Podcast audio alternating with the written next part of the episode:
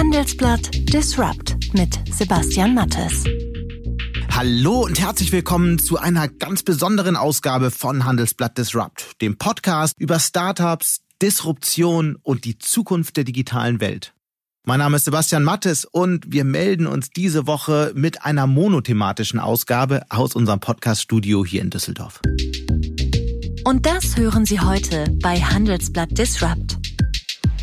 Seit dem Ausbruch der Covid-19-Pandemie erlebt die Welt wirtschaftliche und politische Schocks, wie sie vorher nur Kriegsgenerationen kannten.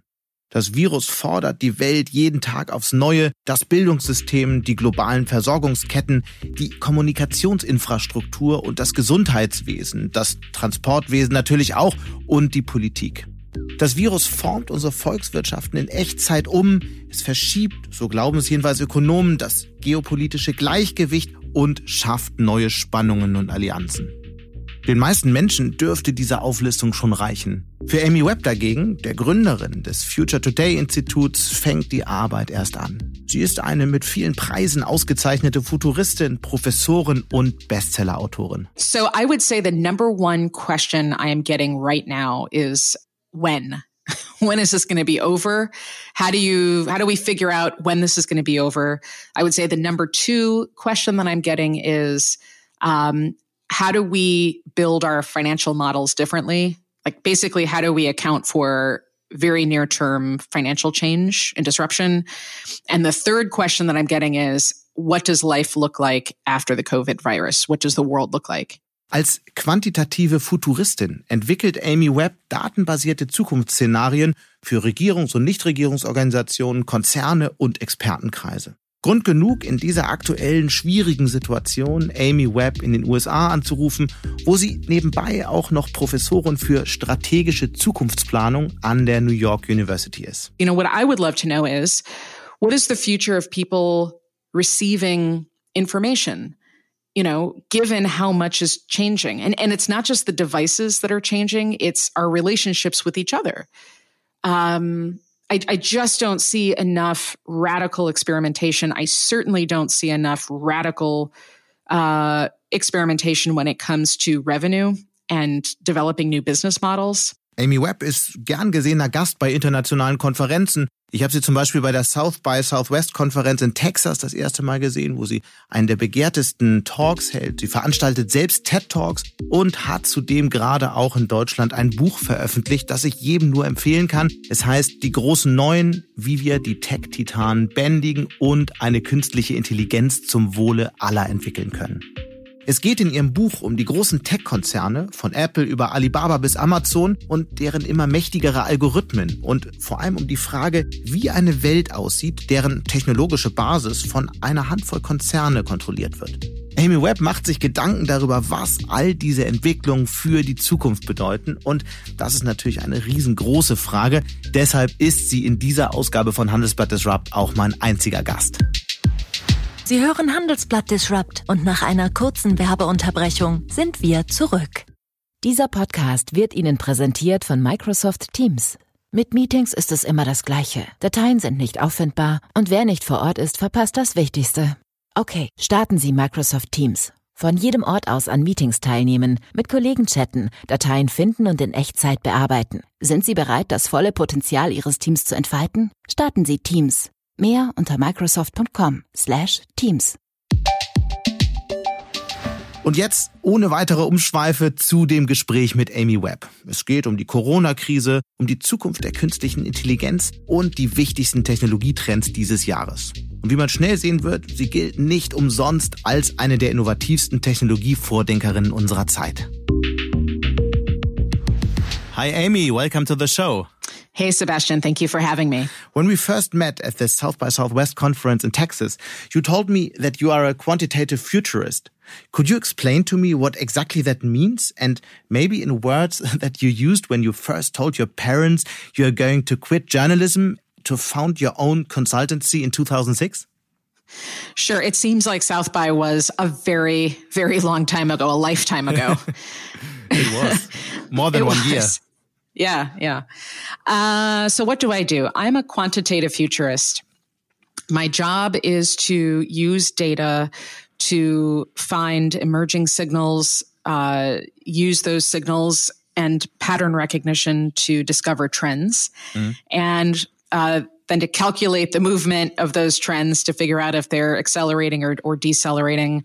And all of that then is used to uh, develop scenarios uh, across different types of framings, um, not for the purpose of predicting the future, which is mathematically impossible, but instead to create a, a state of readiness um, to be prepared for the future. Mm-hmm. Uh, and if we can model out those scenarios using data early enough, then you know we can make better decisions.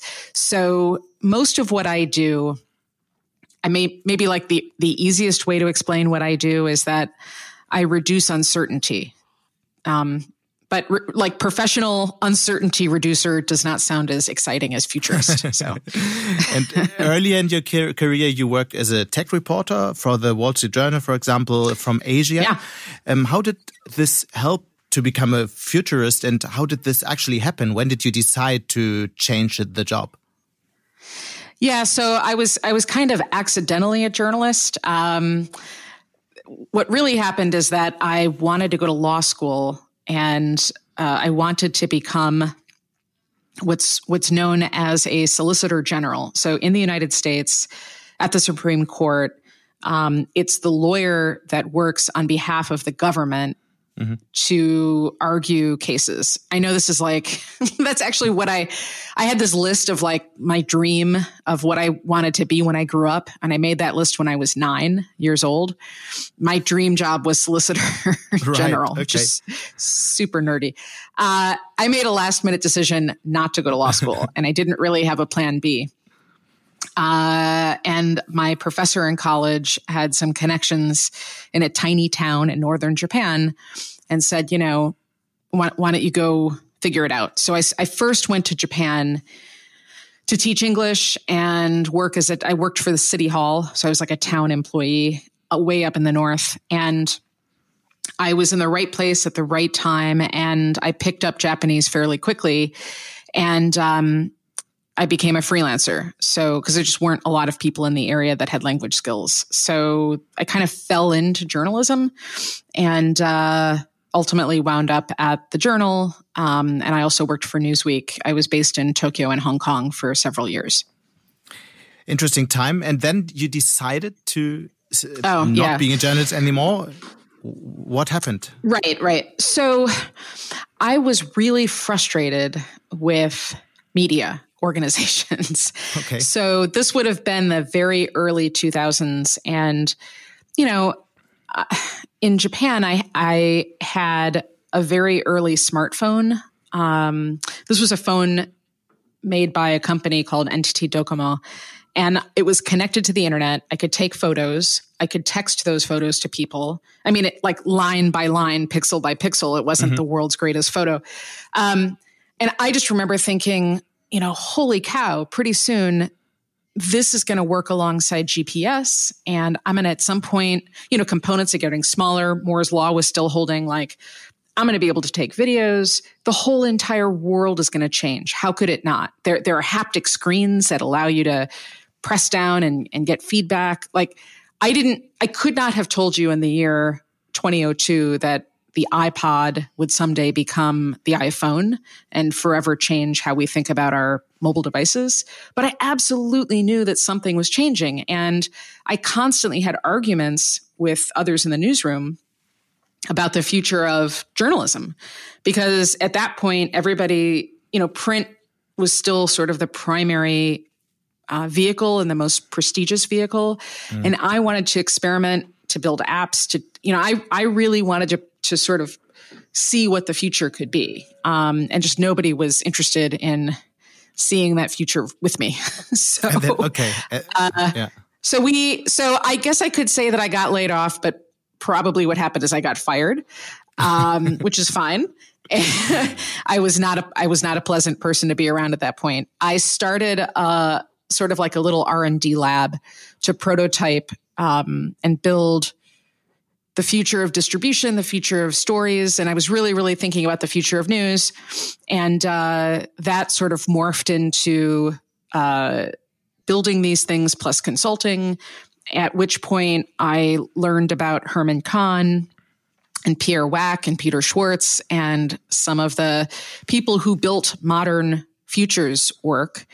Um, and that is what set me on the path that I'm on today. And that was, I guess, 16 years ago. Okay. Uh, do you think media organizations have changed now? No. so what do you see when you look into media at the moment? So this is this is the central problem. The central problem is that the distribution has changed, but the format hasn't. And if you, I, I did uh, years ago. I haven't done this in a while, but I bet it's probably the same. I looked at a couple of different newspapers from around the world. Um, I looked at the Globe and Mail. I looked at the New York Times.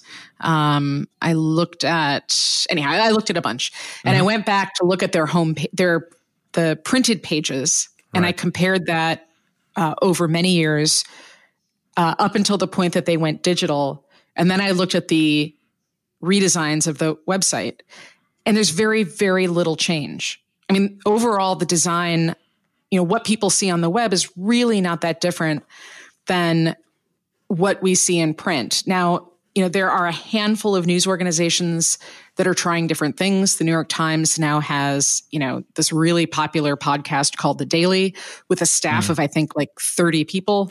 They all um, say they are digital first, right? They're all saying this is part of their digitization strategy, and that would be a step in that right direction, wouldn't it?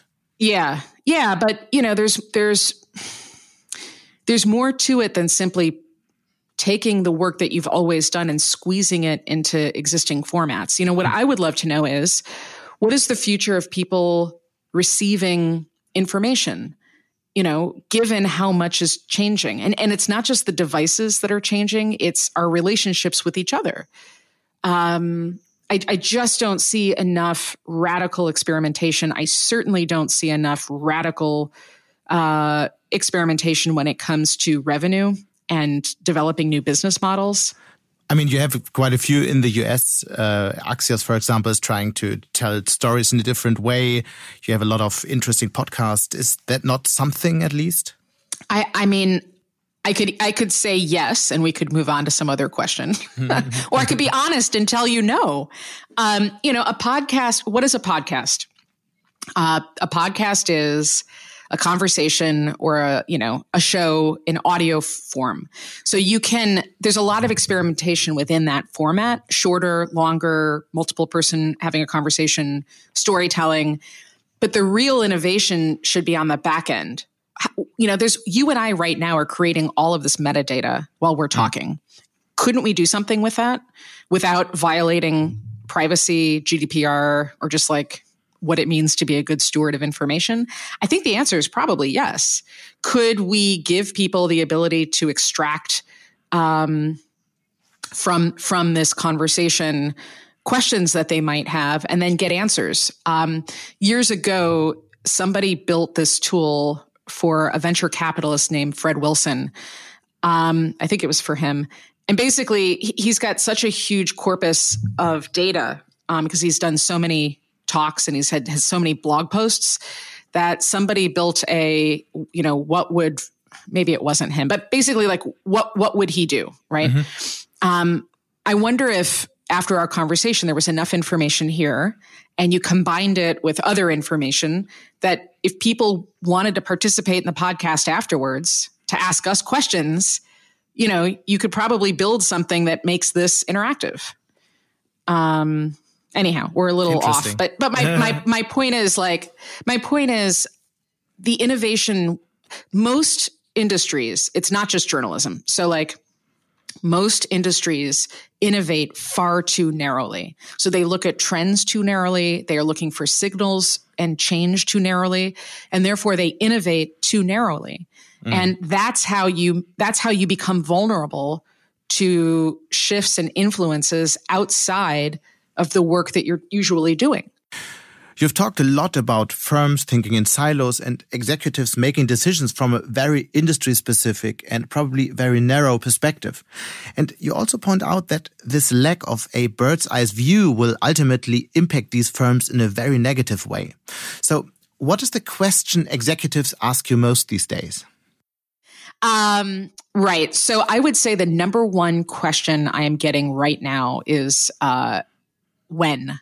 when is this going to be over? Mm-hmm. How do you how do we figure out when this is going to be over? I would say the number two question that I'm getting is um, how do we build our financial models differently? Like basically, how do we account for very near term financial change and disruption? And the third question that I'm getting is what does life look like after the COVID virus? What does the so, world look like? So let's do exactly that. Um, so all around the yep. globe, politicians, scientists, and economists are trying to look into the future to yeah, let's say find the best way to handle the corona crisis. What do you think? Are they actually looking into the future or are they just taking their best guesses based on what they know today? Well, I think people are doing different things. So I think in general, a lot of you know, our, our natural inclination is to take our present day experience and to project into the future this but more, mm. right? So if you ask a lot of people right now, uh, what do you think the future of work is going to be? The answer that you'll get a lot is, oh, we're going to be using Zoom forever. we're going to have a lot more, you know, working from day. home. Yeah. Right. So the question that I always ask people is, what would it take for X to be Y? That's like the best futurist question, I think. Um, because what it does is it forces you to work backwards. Um, you know, the, the sort of key to strategic foresight into futures work is that it's not just about going forward, it's also about reverse engineering mm. back to the present day. So, what would it take for us to work from home permanently?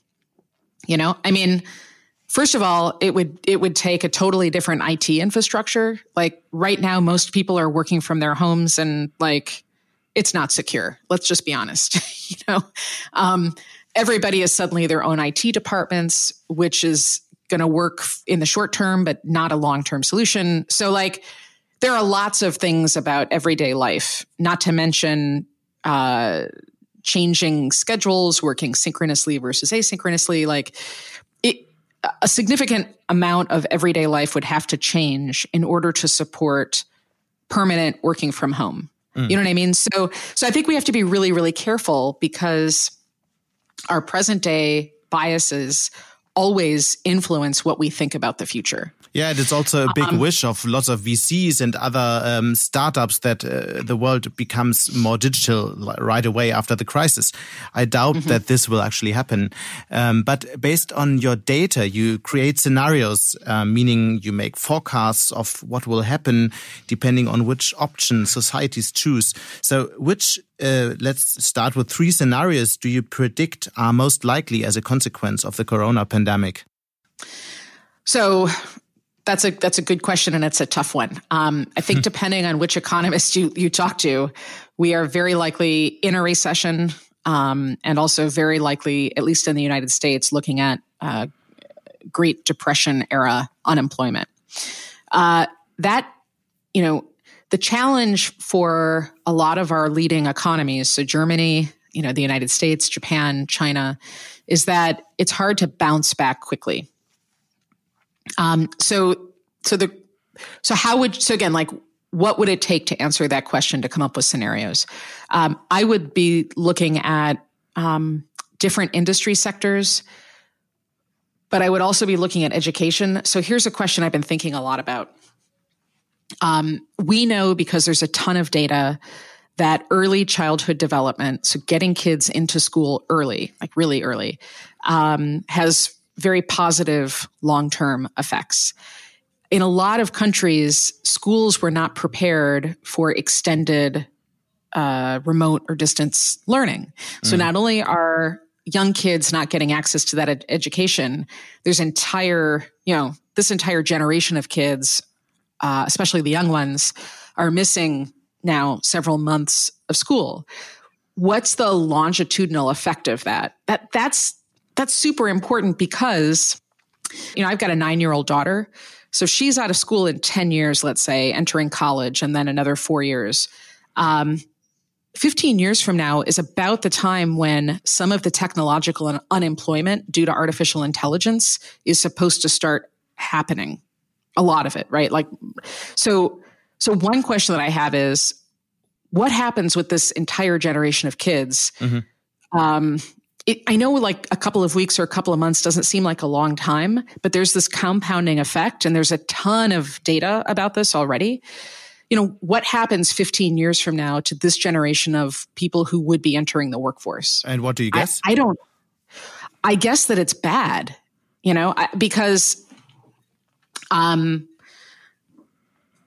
for, you know, again, there was no national leadership on this. I can only speak for the United States. I don't mm. know what happened in Germany, but there's there's been no leadership here, and so most schools were just totally not prepared. And and not only did they not have like the curriculum set up, they didn't have books. Half of you know kids in a lot of cities don't have access to computers, let alone the internet. I mean, I know that sounds crazy, but it's true. Hmm. So in the United States, this puts us at a dire strategic disadvantage. I don't believe China had that same issue. I believe that a lot of schools in China were already prepared to do distance learning because that's you know they do that anyways. Um, so I get this is one of these like everybody's so fixated on the immediate challenges of the economy. There are other elements that go into a robust economy, like an mm. educated workforce you know that that somehow we, we're not talking about. A big discussion is also um, um, the future of the supply chains and that they mm, will yeah. change a lot in the next years. So what are you see what do you see coming? So we do quite a bit of work with multinational corporations that manage global supply chains. Um, i remember having conversations back in october and november. Well we were having conversations anyways about you know, sort of general supply chain vulnerability because um, so much of there's so many specializations. So if you're a manufacturer, let's say of I don't know, cups or I'm looking at the things on my desk, uh, computer mice, you know, whatever it mm-hmm. is. A lot of your components are only coming from one factory. And what's happened is there's so much consolidation now that there's only really a few places that make this this widget you know this thing. Um, there's only a few farms that make this type of strawberry that that your company needs, um, and and again, like supply chain, the global supply chain was already vulnerable because of climate change. Uh, you know, like uh, especially in the agricultural sector.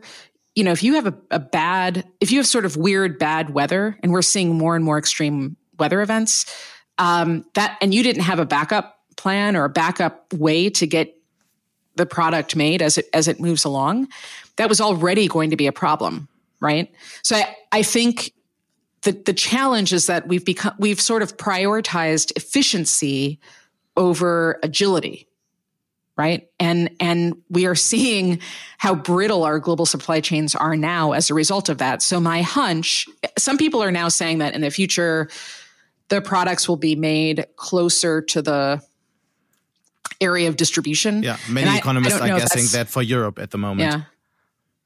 I don't know how feasible that is, to be perfectly blunt. Um, it's one thing for a labor economist or an economist to sort of study global patterns. I actually work with the companies that are part of that system. Mm. I think suddenly changing that is going to be rough for, for many, many reasons. That being said, um, you know, we, we are having all kinds of problems right now as a result of the inflexibility of our global supply chains.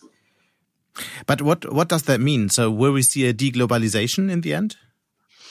I don't know. That's another. I, I think that's a politically motivated question um, that I'm I'm certainly hearing a lot. I don't know if it's deglobalization or if it's de Sinoification, de Chinaification, if you mm. will. Um, so much of our global supply of consumables and equipment is still tethered to China and um, and also India, you know. And I think we will probably be having to rethink that strategy going forward because, you know, if it's not a global pandemic, and this is probably not the last real challenge we're going to see in our lifetimes, mm. um, you know, then we we have climate change issues, and if it's not climate change issues, we've got geoeconomic issues. I mean, so so co- countries right now are are not incentivized to collaborate. Um, there's still an incentive to compete. So unless some of the geoeconomic structures change, then it's going to be very difficult, I think, to revert back to a totally unfeathered globalization plan the way mm. that we had before. Another one um, we are hearing a lot. Um, many people are guessing transportation will change a lot, and um, I see people saying on Twitter and in interviews they will definitely fly less, have less uh, mm. business trips, uh, less travel um, abroad. Will that actually happen, or is that only something people are guessing at the moment? So you know that exact same comment th- those comments happened at the advent of augmented reality if you remember. There was a lot of the yes. same conversation. And then virtual reality. Oh now that we have virtual reality why would mm-hmm. anybody go to a meeting again? Uh, it'll save us money. It'll save us time. And as we all know it'll give you a headache you know. Um, so I, I i think humans are social creatures by nature. And what you cannot capture without physically being together with other people in person are those moments of serendipity. You just can't engender serendipity when you've got a very controlled digital environment. So I, I think that um, at some point, people will get on planes again. Um, they will go to conferences again. To me, that is an inevitability. Now, exactly when that happens, I don't know. Um, that being said, I do think that there is change happening with transportation. It's just not where people are used to looking. So there are already drones that can make deliveries. Right. And they, they've been tested, I think, in Switzerland. They've been tested in Nevada in the United States. Um, and there was a guy, I don't know if this is true or not. It certainly looked realistic. Uh, somebody flew a drone to a McDonald's nearby and picked up a cup of coffee and flew it back to his house. Um, if that's well, anyhow, I was, was going to say if that's true, why McDonald's was the destination of choice. The I don't know. Question, exactly. The only question is why would you get coffee at McDonald's? exactly.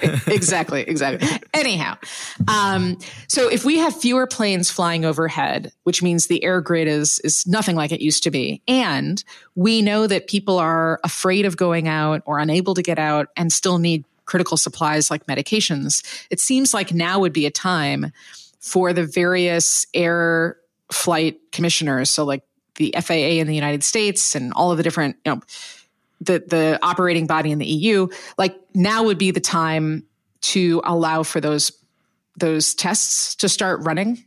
Mm. Um, I'm kind of surprised that Amazon hasn't already pushed ahead with its Prime Air, the the uh, not Prime Air, but the um, the local delivery service. Yes. Uh, using its drones. UPS also has something similar um, that, as far as I know, works. There's also the land based drones. So these are tiny little like boxes on wheels. And there were pilots of those all over the place, especially in the United States in areas like Pittsburgh. The problem at the time, a couple months ago, maybe a year ago, was that the developers didn't account for obstructions and roadways that weren't cars. So, like, there were uh, problems with people in wheelchairs getting trapped out in traffic by these sort of land based little drones because they didn't recognize the wheelchair. But you've got empty cities now, right? And so, and I believe they've started some of this testing in Singapore. Like, if ever there was a time to do spatial mapping um, to see if you could get uh, drone based delivery on the land working, you know, it's right now. and I, I, have a mm. feeling yeah, and I have a feeling we're going to start seeing more of that. Mm. And th- so that's one area of transportation that could be changed going forward. One question I hear a lot in this time of uncertainty is strategic planning for companies still possible at the moment? And how could that work? Mm. Usually companies make pretty long-term plans, like for five years plus up to 10 years even. That means they are often not very agile as it is. But what will happen to these plans now? So every single company's strategic plan has to be rewritten. I know nobody wants to hear that, but you know that that is where we're at right now. And but why is I, that? I know well because um, Well, first of all, I'm trying to think of an industry where this wouldn't be true. I can't think of one. Um, it, you know, every single industry sector has in some way been impacted by the coronavirus. So your financial projections are going to be off from where they were two quarters ago, which means you've got to make adjustments in different financial projections going forward. If you do any kind of manufacturing, your supply chain is off. If you do any kind of advertising, your messaging is off, right? Mm. I mean, I, I can't think of like the agricultural sector has changed. Uh, everybody's, you know, the autumn, the, the automotive sector has had disruption, which again means you have to change your plan going forward. Sure, so but maybe next year everything is uh, everything is uh, on track again, right? Or is that unlikely? Okay, that well, it's a it's on a track, but it's going to be a different track than what we were on right now because so many things have changed. Uh, you know, when when basically as of December 2019, um, humanity sort of took a right turn and is now on a different road. So some things are fundamentally different. Uh, you know, other things are very slightly different. And the trick here is to understand what the next order implications are. So if I'm, you know, Mercedes or Porsche or, you know, one of the big um, auto manufacturers in Germany, you know, you have to now look at what accelerated or changed in the um, AI sector? The answer is quite a bit, actually. Uh, and then how does that outside influence impact computer vision and my engineering's team team's ability to build auto, you know autonomous functions into the car um, you know f- companies in the big huge manufacturers in the united states that were working on advanced technology projects those r&d teams got repurposed into building, like figuring out how to build ventilators, right? Mm. So, in some ways, that means some of your work has been delayed. In other ways, it means some of your work has been um, fast tracked. And let's not forget, China is producing all kinds of its own technology. So, and they have a several month head start on us, on everybody else in the West.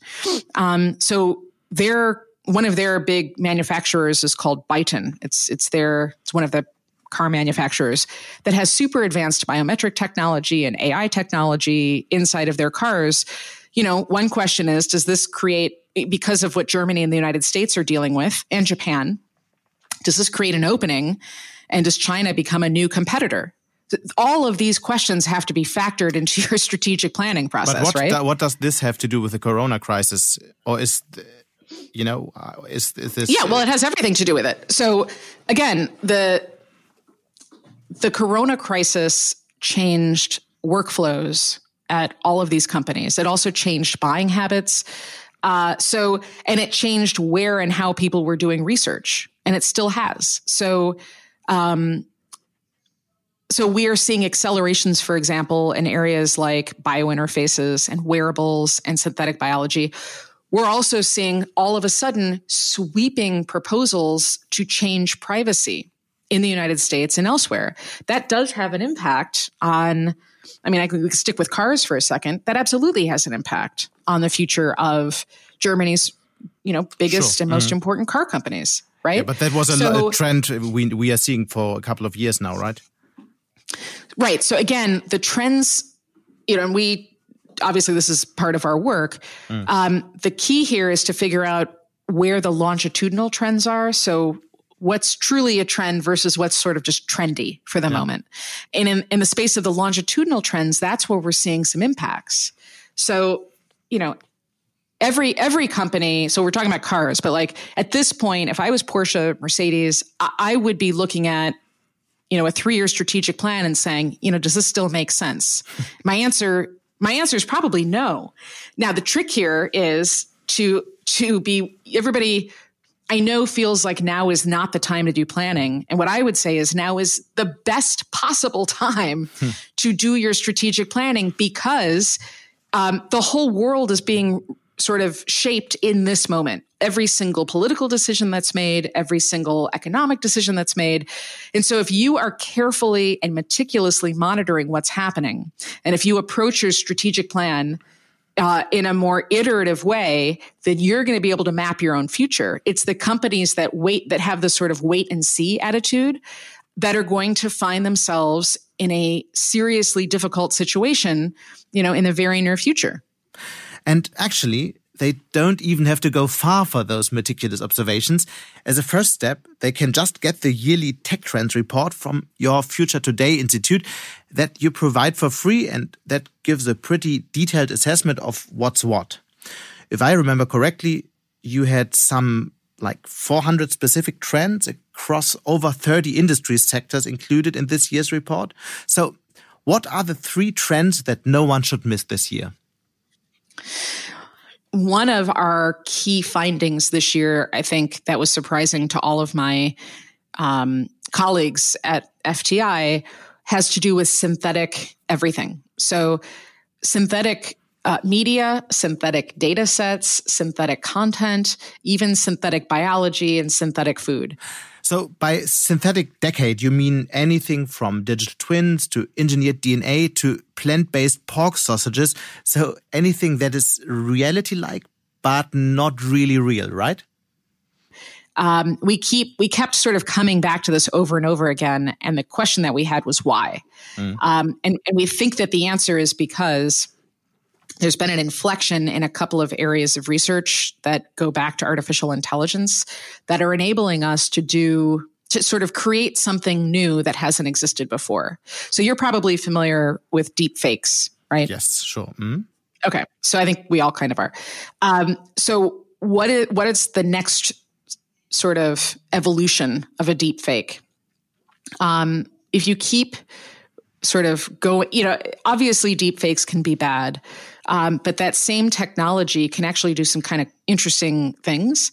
Um, so, one thing that it can do is let's say you and I are like, we're having this podcast right now. Uh, let's say that I wished I could have said something differently, or you wished you could have asked me a question.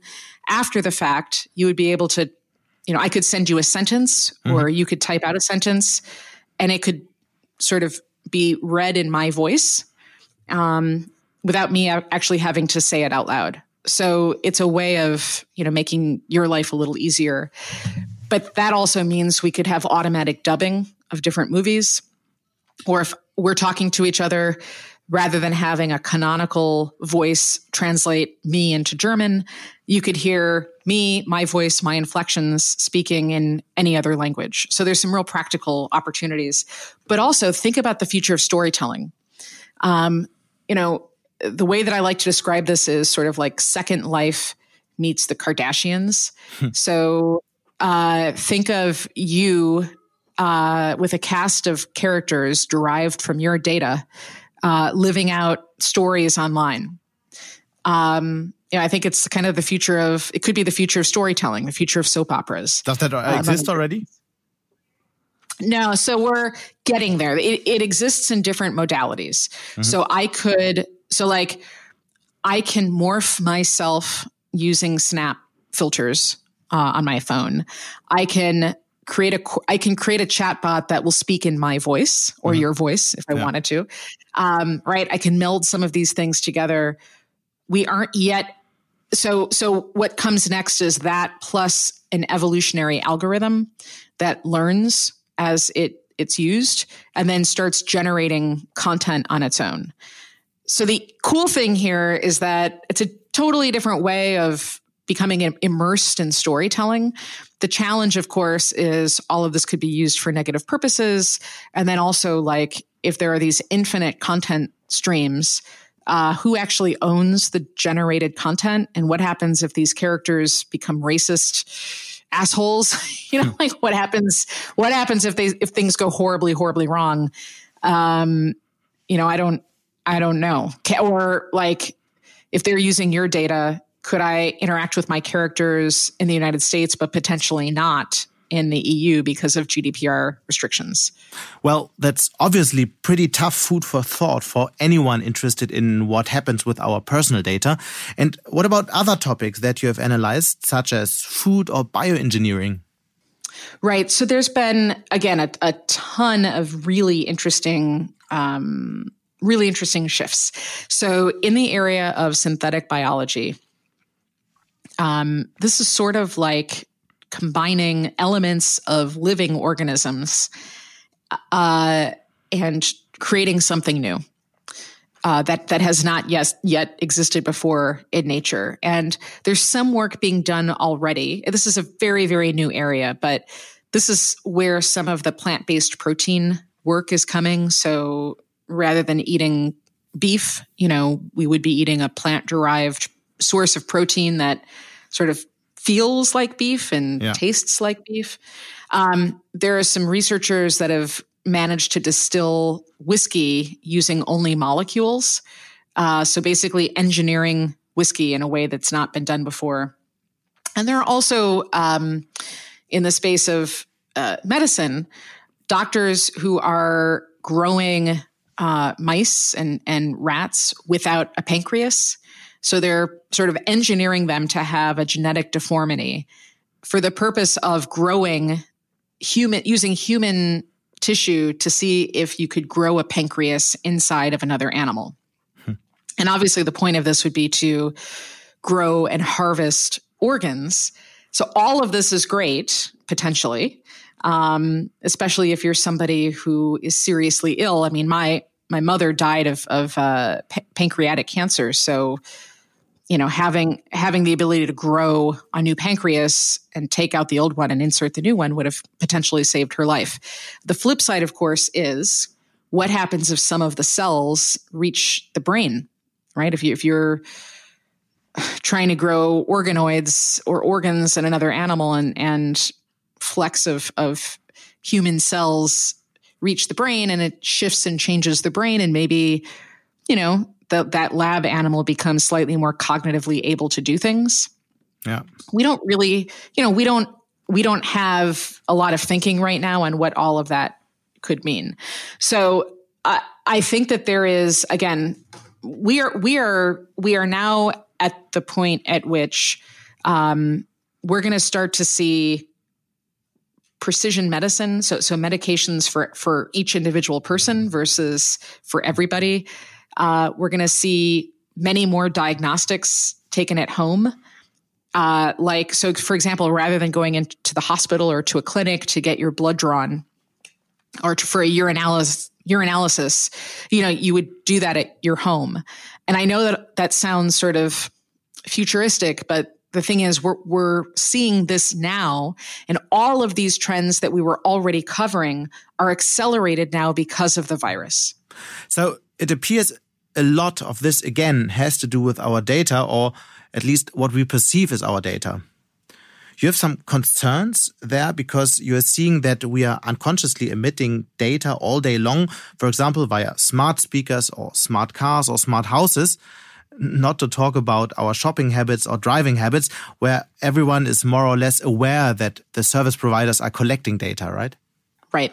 So one of the things that's changed, I think, in the past year uh, is questioning, like questions around who owns data. This is a relatively new conversation. Um, what people had been asking previous a little was, bit older in Europe. Yeah, well, yes and no. Um, this this question around data ownership, I'm hearing now at executive levels, and I, I hadn't heard that in the past. Mm-hmm. And I heard it a lot this year at the World Economic Forum in Davos. I mean, that was one of the central conversations that was had over and over again, whether we were talking about blockchain or home automation. So, so again, like, what would it take for us to get to an answer? Um, so, because the question isn't like, does the individual own the data or does the government or a company own the data? But I think you kind of have to ask the question well, what is data ownership? could you own it in some way? And I, think we're not actually as, asking the question who owns it, but who gets to do what with it, right? Mm. So, and that's really a question about transparency, traceability, explainability. And I wonder, so I, I think the future is a little different because of the of the virus. Um, you know, I think that the situation now is that people are so concerned about the virus's spread that there that we are starting to relax some of our animosity um, in ways that we haven't before. So, uh, in the United States, Google and Apple have partnered, which yeah. is a shock, you know, on its own. I know. Um, right? Uh, so they've partnered, and uh, right now it's an opt-in system, but your phone, if you leave Bluetooth on, would sort of alert you if you've come into contact with somebody who's had the virus. That potentially has very long term implications because it means you're really opening up your data, your your location data to being observed and who who knows what else, you know, is is there with it. Um, also in the US, some of the early testing uh, data that was being collected in California came through a Google project. Um, and you, if you went to a website to find out just where you could get a test, because that's been such a challenge in the United States, you had to sign in with your Google account. And again, like there's probably some good reasons why that was the case. Maybe it had to do with how the data were structured. I don't know. But there's not a lot of transparency or education that's happening in the general public. Yeah, and some and of people, these instruments are needed at the moment. And I think the collaboration yeah. between Apple and Google is fine for now, but something will stay after the crisis, I guess. Right. I mean, how could it not? Right. I mean, it's that's the thing. Like once once you agree to something, it's just really, really hard to to to turn things back to the way that they were. Mm. Once you sort of give something away for free or you give something away and we're already in a like another one of our key trends uh, and takeaways for this year was that you know everybody alive today is being scored. Everybody. And i'm not just talking about china. I'm talking about folks in the eu um, and in the united states. And one of the things that i was going to do at south by was to go through and ex- i had a terrifying slide that showed um, that, that had all these questions and slowly, slowly, people would realize I was going to create this constellation of data showing exactly at what point everybody had been tracked and scored. And it was going to make everybody feel super sick to their stomachs about five minutes into my speech. but, you know, but why? Uh, the, the point of my doing that was to help people understand this on, at a more visceral, tangible level. Because if you understand so give us some examples all, of this of this slide. Yeah. So um, from the point at which, so like everybody's uh, working from home and sort of self quarantining at this point, but even so, um, from the very moment that you woke up, if you woke up with an alarm set on your phone, um, that was a piece of data. Uh, all of the amb- if you have a smart speaker in your home, all of the ambient noise is metadata. Uh, if you swiped left or swiped right, if you were on a dating website, you know that's data. If you clicked and liked somebody's photos on Facebook, you know, that was data. And I think that that's, I think people sort of generally understand that. But once we take it several levels deeper, that's where things get uncomfortable, such as, um, you know, the third party companies that act as intermediaries to make correlations and inferences. Um, how long did you click on this thing? How long did you push your finger down? At what point did you move your finger in which direction? Um, you know, who did you interact with? In what particular case did you leave feedback in this place? I mean, all, I mean, and once you start really cal- counting it, you know, counting the number of op- times that somebody else is collecting data for the purpose of scoring, it's hundreds and hundreds of times every single day. And if you stop and think about that, you know, you might give an Uber driver or a restaurant or something, you might score them once or twice during the day. Um, I'm, I'm talking about this happening automatically, invisibly, you know, all day long, every day, even when you are at home. Now, the challenge, of course, is that we rely, like all of the AI systems that we want to work and to do automated activities and things for us, they have to they have to sort of quantify us in some way, um, which means that we have to be scored in order for a lot of our existing systems to work. It also, however, means that no two people are seeing exactly the same information. They're not getting charged exactly the same amount of money for the same products. you know, they're not getting the exact same levels of customer service because they're very likely ranked differently in customer but that's, service that's settings. really th- that there's really no way out, right? Because um, this is how these. No, and mm, that's, that's, right. Even in the EU, right? So the problem is, I think, I think that the GDPR restrictions that exist as they are now in the EU, they don't really address that right? Um, and the and the data ownership questions that are on the books for that are supposed to be debated this year don't really address that I know of. Don't really address all of this sort of secret scoring that's happening. And also, we, the products are about, getting better uh, when they score score yeah. me because they know what I'm interested in, and so on and so forth. So um, that's right. You can decide to opt out, but then you can't use all these uh, uh, these things anymore. And uh, if you opt out, you you know, um, things just mm-hmm. get more uncomfortable for you. That's right. Uh, so again, and and this is important for us to think about immediately, like right now, and for every company to be thinking about, because on an individual level, because of this virus, there's been an acceleration in funding and product development and deployment of scoring systems. And from a business level, because there's been this acceleration, that means that every organization needs to clearly articulate its data governance, mm. which is not a sexy area to, to like talk about in a company, but most organizations, a lot of organizations just haven't done that. They don't have clearly articulated policies internally for what data governance looks like. Um, and the again, this is going to be one of these things where if, if everybody's not really paying attention to this, you know, at some point in the future, when things don't turn out as we assumed that they would, everybody's going to say, well, wait a minute, what's going on here? You know, and what's going on here is that whatever, 18 months ago, you were asleep at the wheel and you weren't paying attention. Speaking of uh, um, speaking of data, uh, you you are working a lot about uh, writing a lot about China, and um, you also wrote that China is creating a new world order with its tech domination. Um, what do you think? How will the Corona crisis um, change and drive that uh, development? Well, this has been one of the really negative impacts, I think, of the coronavirus. Um,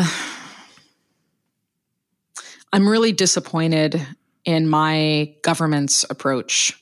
Uh, it's incredibly irresponsible to taunt China to call this virus the Chinese virus. I mean, not only is it racist and just, you know, wrong, mm. um, it also stokes animosity at precisely the time we need to build better collaborative relationships.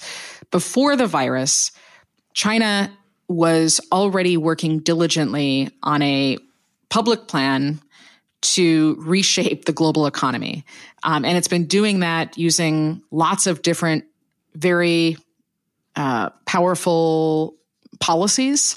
You know, one of those policies is the 10,000 Talents Plan, which is an effort to repatriate scholars and high level uh, white collar workers back to China using, you know, incredible bonus structures. So basically to drain uh, the talent out of mm-hmm. a lot of countries where you know, you've got a big Chinese population. Um, the Belt and Road Initiative, which was touted as a plan, like an economic stimulus plan to uh, go into developing and emerging economies, uh, help build bridges, help build roads, of course, in exchange for debt service. Uh, but in the process has also meant laying all kinds of digital infrastructure, some of which does the same kind of surveillance in now places like Vietnam and the Philippines that it does in China for the purpose of aiding those governments. You know, and China expects a lot back out of relationships. So we we were already seeing because of the deployment and development of artificial intelligence, along with some of these policies, China's starting to divide the world into countries it's aligned with that is that's it, it's aligned with under its sort of cyber sovereignty goals and everybody on the outside. Now with the virus happening, you know, the Trump administration has been taunting China, has been making fun of China. China certainly screwed up in the early days of this by not working to contain it better and to mm. you know so so we have all of this animosity and at the exact same time all of that was happening there's a new military technology sort of a mil tech industrial complex that's been in the process of forming um, so on the military side we know that the future of warfare is code not combat, using data and algorithms as extraordinarily powerful weapons.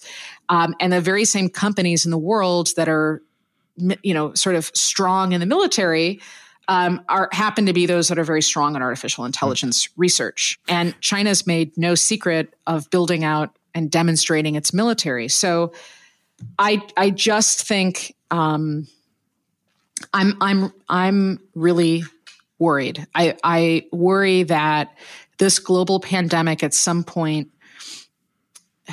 I worry that this is going to lead to a new kind of economic warfare that we've not seen before. That that's that's my real fear. I wish I didn't feel that way, but mm. And in fact, it appears that not everyone is totally aware of that possible analysis. Uh, Germany, for example, is actually part of the One Belt, One Road initiative with the harbor town of Duisburg. And a lot of what's at the bottom of the initiative is AI, right? You know, in some ways, this pandemic is a is leverage. It's political leverage for China to double down on data collection and to do to build out the systems for its panopticon, right? I mean, you I you know, I, obviously I haven't been to China the past couple of months, but um, it's my understanding that before you get on public transit, before you go to a meeting, you know, whatever you're doing, um, that you have to scan in. And I believe that they are taking biometric data as well as your location data. Um, and this, you know, China was already in the process of building out some form of form of a national biometric database. So we're we're talking about not just your location data and not just sentiment data, but we're, you know, we're now talking about highly, highly personal biometric data that is being stored, that will be stored at the at the state level in China.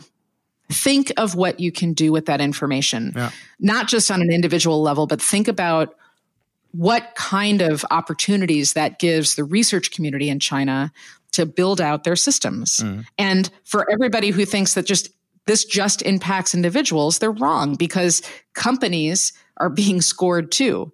So again, I I think we are looking at a you know, and and it's not like China's not making mistakes. You know, every every company has ups and downs, fits and starts, but the unprecedented amount of data at this at precisely this time, um, I think gives China just an unbelievable amount of leverage uh, and that is concerning to me.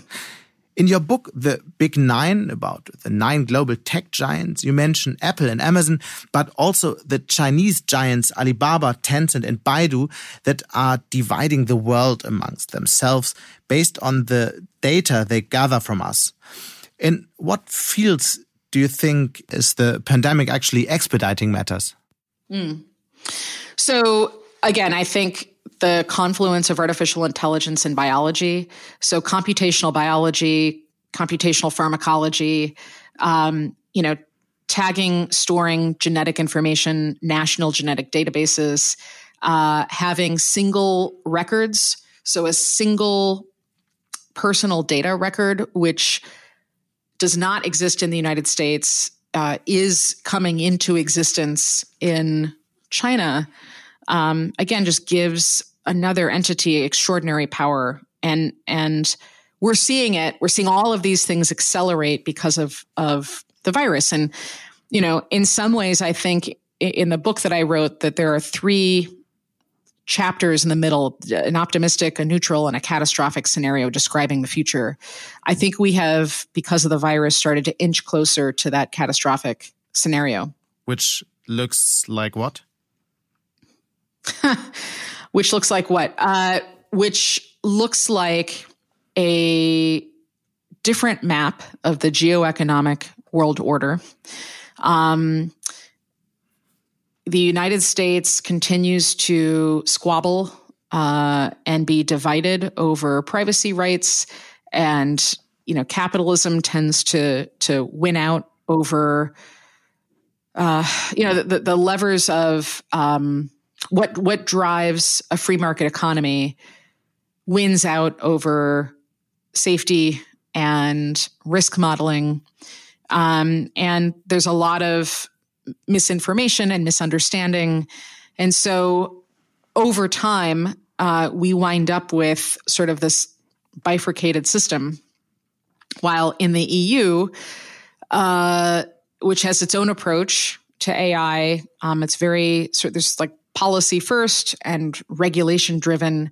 And I think as I describe in the book, that gives China the ability to create this non contiguous group of countries that at scale dwarf the economies of the United States and uh, Germany. And effectively, we get locked out. So Germany is locked out, the United States is locked out. Uh, and and the, these these scenarios go you know 50 years into the future but effectively there's sort of a one china policy and you're either with it or you're not. And if you're not, your travel is restricted, your ability to access information is restricted. Um, you know, our power gets cut out every now and then. Our internet starts acting wonky. Nobody sort of knows what's happening. And then it turns out that we are in the middle of a new kind of economic technological war. Uh, and uh, we're, we're not prepared. But um, to not uh, uh, um, go away with just this catastrophic scenario, is there um, a technology or a trend you are seeing at the moment, which is um, which makes you feel more optimistic, be optimistic uh, about what what's happening at the moment, maybe in Europe or in the United States? Is there anything you can share with us at the end? Absolutely. I, I am not Here's what I would say I'm a pragmatist, and I really do believe that we always have a say in creating the future, which is which gives me hope. So I've seen communities come together uh, over the past couple of weeks to support each other. I have seen really clever uses of social media. I've seen clever uses of streaming. I've seen some of our supercomputers uh, put to the test and succeed. I've seen some wonderfully positive developments in the areas of synthetic biology and virology and genomic editing. Um, I've also seen some, you know, exciting developments in the areas of uh, computer vision and uh, using artificial intelligence to speed scientific discovery. We have to just remember that while what we're currently living through is difficult, um, this is not what the world looks like permanently. So if we're able to plan for both what's happening right now and what could be happening in the future, then we're all going to get past this. And the cool thing, I think, is that we could wind up in a better place than where we started. I, I really believe that. I believe that at the end of this, we could have this could lead to terrific advancements in um, biotechnologies and medicines and how logistics works, you know, and, and how uh, hospitals work, and how automation works. We just have to be willing to plan for today and tomorrow at the same time. Thank you very much, Amy Webb. Thank you. Und das war's dann auch schon wieder mit Handelsblatt Disrupt. Wenn Ihnen unser Podcast gefallen hat, dann hinterlassen Sie doch eine Bewertung bei Apple Podcasts oder schreiben Sie mir. Die Kontaktdaten finden Sie wie immer in den Show Notes. Danke an dieser Stelle auch für die Unterstützung von Alexander Voss und Migo Fecko und Regina Körner von Professional Podcast.com, dem Dienstleister für Strategieberatung und Podcastproduktion. Wir melden uns nächste Woche Freitag wieder. Bis dahin wünsche ich Ihnen eine gesunde Woche mit vielen Videokonferenzen und weiteren spannenden Podcasts. Ihr Sebastian Mattes.